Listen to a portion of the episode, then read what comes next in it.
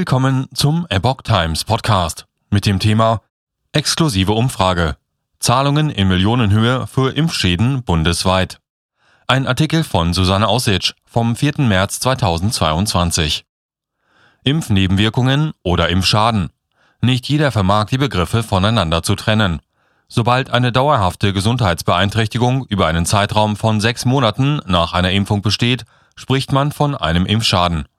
Bereits jetzt werden Millionenbeträge für Impfschäden aus einer Zeit vor Corona in Deutschland verauslagt.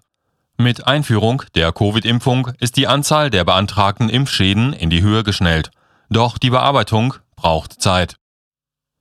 Eine bundesweite Umfrage der Epoch Times ergab, dass ohne Berücksichtigung der Covid-19-Impfung jährlich Millionenbeträge für Impfgeschädigte gezahlt werden. Seit der Covid-Impfung ist die Anzahl der Anträge auf Anerkennung eines Impfschadens im Vergleich zu den Vorjahren massiv gestiegen. Aus den 16 Bundesländern liegen Epoch Times neun Antworten vor. Einen konkreten Stichtag für die Zahlen aus dem Jahr 2022 gibt es dabei nicht, da die Antworten zeitlich versetzt eingingen. Schon jetzt ist allerdings abzusehen, dass sich die Anzahl der Impfschäden massiv erhöht hat, Tendenz steigend. Bei der Bearbeitung der Anträge unterteilen nicht alle Bundesländer nach einzelnen Impfstoffen. Somit bleibt unklar, welche Erstattungsbeträge sich aufgrund der Covid-Impfungen ergeben oder aus anderen Impfungen resultieren. Auf diese Weise ist nicht nachvollziehbar, welche Erstattungsbeträge allein auf die Covid-Impfungen zurückzuführen sind. Zahlen aus den Bundesländern. In Bayern haben sich die Ausgaben für impfgeschädigte Personen in den vergangenen Jahren um knapp 3 Millionen Euro erhöht. Lag die Summe der Zahlungen 2018 noch bei rund 17,5 Milliarden Euro, betrug diese 2001 rund 20,4 Millionen Euro. Bei den eingehenden Anträgen erfolgt keine Differenzierung der verabreichten Impfstoffe, hieß es seitens des für Impfschäden zuständigen Zentrums Bayern Familie und Soziales. Das sei für die Prüfung, ob eine versorgungspflichtige gesundheitliche Schädigung im Sinne des IFSG vorliegt, irrelevant.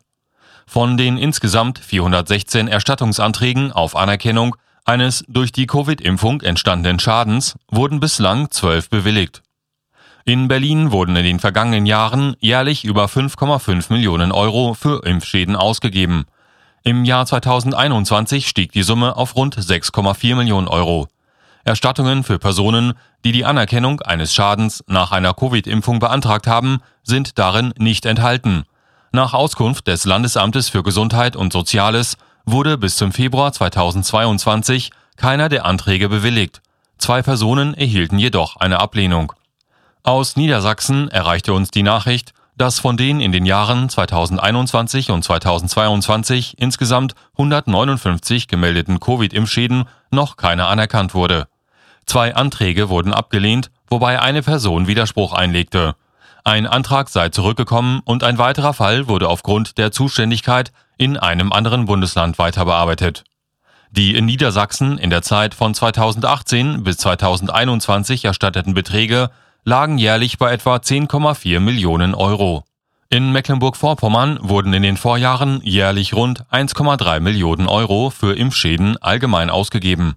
Zum Zeitpunkt der Anfrage waren noch alle Anträge im Zusammenhang mit einer Covid-Impfung in Bearbeitung. In Rheinland-Pfalz wurden von bislang 98 Anträgen nach Covid-Impfung ein einziger Fall positiv beschieden, wobei einer Person lediglich die Kosten für eine Brille erstattet wurden und kein Gesundheitsschaden vorlag, hieß es.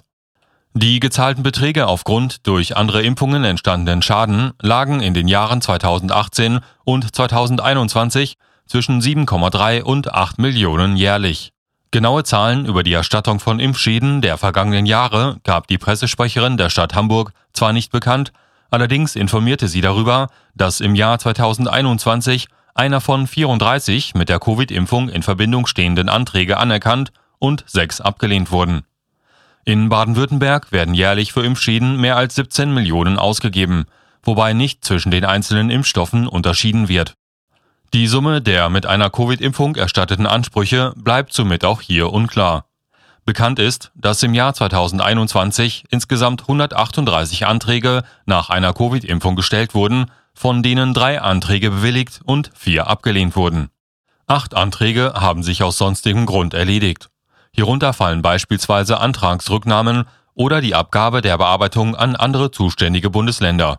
Die Zahlen aus dem Jahr 2022 lagen noch nicht vor.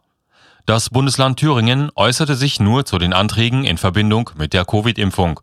Im Jahr 2021 lagen dort 31 Anträge vor. 2022 ein Antrag, Stand 19. Januar. Nach Angaben des Ministeriums waren bis dato 2022 drei Anträge beschieden worden, zwei davon positiv.